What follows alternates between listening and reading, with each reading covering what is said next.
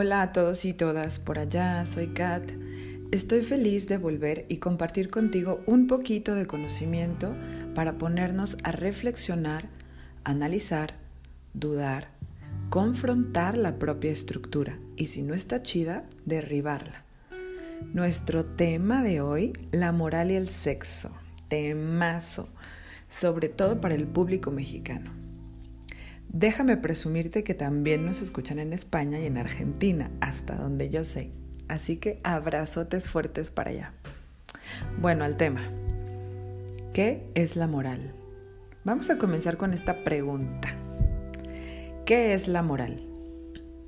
Escucha, la moral es un conjunto de normas que se estandarizan y se consideran buenas, entre comillas, bajo el criterio de unos cuantos y sirven para, pon atención, juzgar el comportamiento de las personas. Dice en esta definición que la moral son normas, ¿cierto? Es decir, alguna vez alguien dijo esto es así y todos le creyeron. Esa norma, por lo tanto, se vuelve una costumbre y la costumbre una creencia. Qué delicado, ¿verdad? Lo es y bastante. Vivimos en un mundo regido por normas que se volvieron costumbres, creencias y hasta dogmas religiosos. ¿Qué tal? Eso lo hace todavía más peligroso. En cuanto a la sexualidad, en Latinoamérica estamos regidos por dogmas religiosos. Así es, que juzgan al sexo y todo lo que tiene que ver con ello como algo negativo, impuro y sucio. Porque claro, la norma dice que eso es así. Pero nuestra alma sabe que es mentira, que el sexo es algo hermoso, que es sagrado, que es necesario para la buena salud y una larga vida. El intercambio sexual sano, sano y consciente me conecta con mi ser superior y el de la otra persona. Me sana, me eleva no solo es instinto, es energía, es alma, es luz y es vida.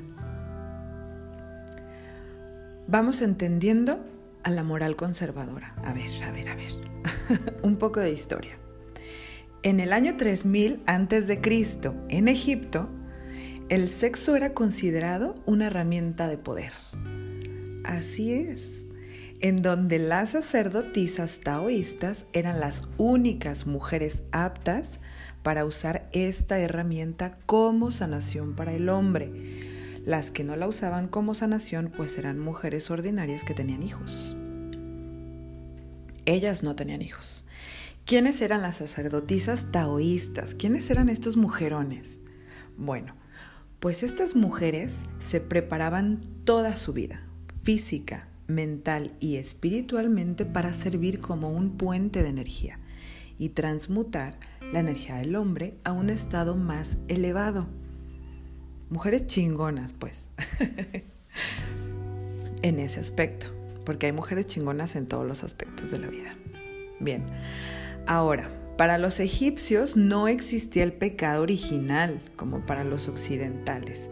Entonces, pues ellos conocían, ellos buscaban, investigaban, experimentaban. Pero ¿qué rayos es el pecado original? Me suena a que es algo limitante. Pues sí. Según la religión cristiana, la humanidad está sumida en el pecado por la rebeldía de Adán y Eva, de comer del árbol del conocimiento. ¡Ojo! Si usted no quiere ser pecador, no aprenda, no busque, no lea, no conozca, no cuestione, simplemente obedezca y ya está. Pero si usted y yo somos como Adán y Eva, bueno, pues tal vez venimos de los egipcios. bueno, otros héroes del sexo fueron y siguen siendo los hindús, quienes veneran la sexualidad aún en la actualidad y tienen templos llenos de esculturas e imágenes dedicados al acto sexual. Tienen tratados y textos sagrados que hacen referencia a la sexualidad. Pero ¿por qué tanto? ¿Acaso eran unos pervertidos? Tal vez uno que otro, pero filosóficamente su visión del sexo era religiosa y mística, muy parecida a los egipcios.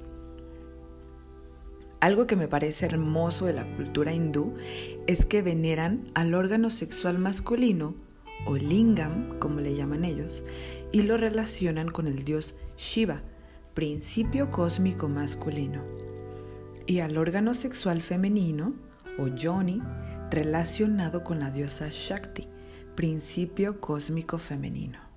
Qué cosa más maravillosa y hermosa. En Occidente, y gracias al dogma religioso, dogma religioso, gracias.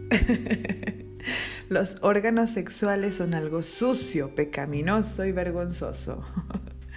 Leí por ahí un artículo que decía que la religión cristiana, un día, así sin más, están aburridos y a alguien se le ocurrió decir, ¿saben qué? Desde hoy la menstruación es del diablo.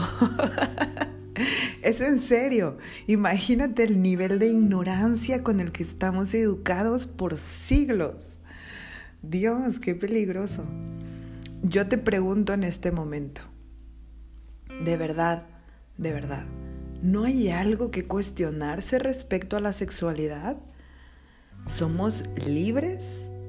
¿Actuamos libres y sin prejuicios? ¿Experimentamos una sexualidad plena, elevada, sana, sagrada? Qué fuerte. Te invito a cuestionarte, obsérvate, cuestiona, duda. ¿Cuál es el fin que tú le das al acto sexual cuando lo tienes? ¿Es frívolo o tiene un fin positivo y benéfico?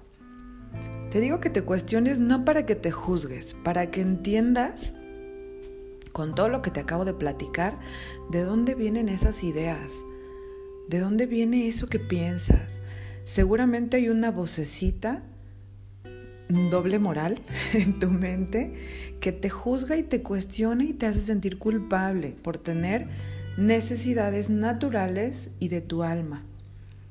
Entonces, entonces, entonces, ¿qué onda con la doble moral? ¿Qué es eso? ¿Por qué tanta pornografía? ¿Por qué tanta prostitución y prostitución infantil?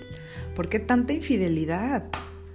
¿Por qué tanta necesidad de sexo tóxico y enfermo? ¿Por qué? Te voy a decir por qué. Porque nuestra estructura está dañada, está enferma y temerosa. Así fuimos educados.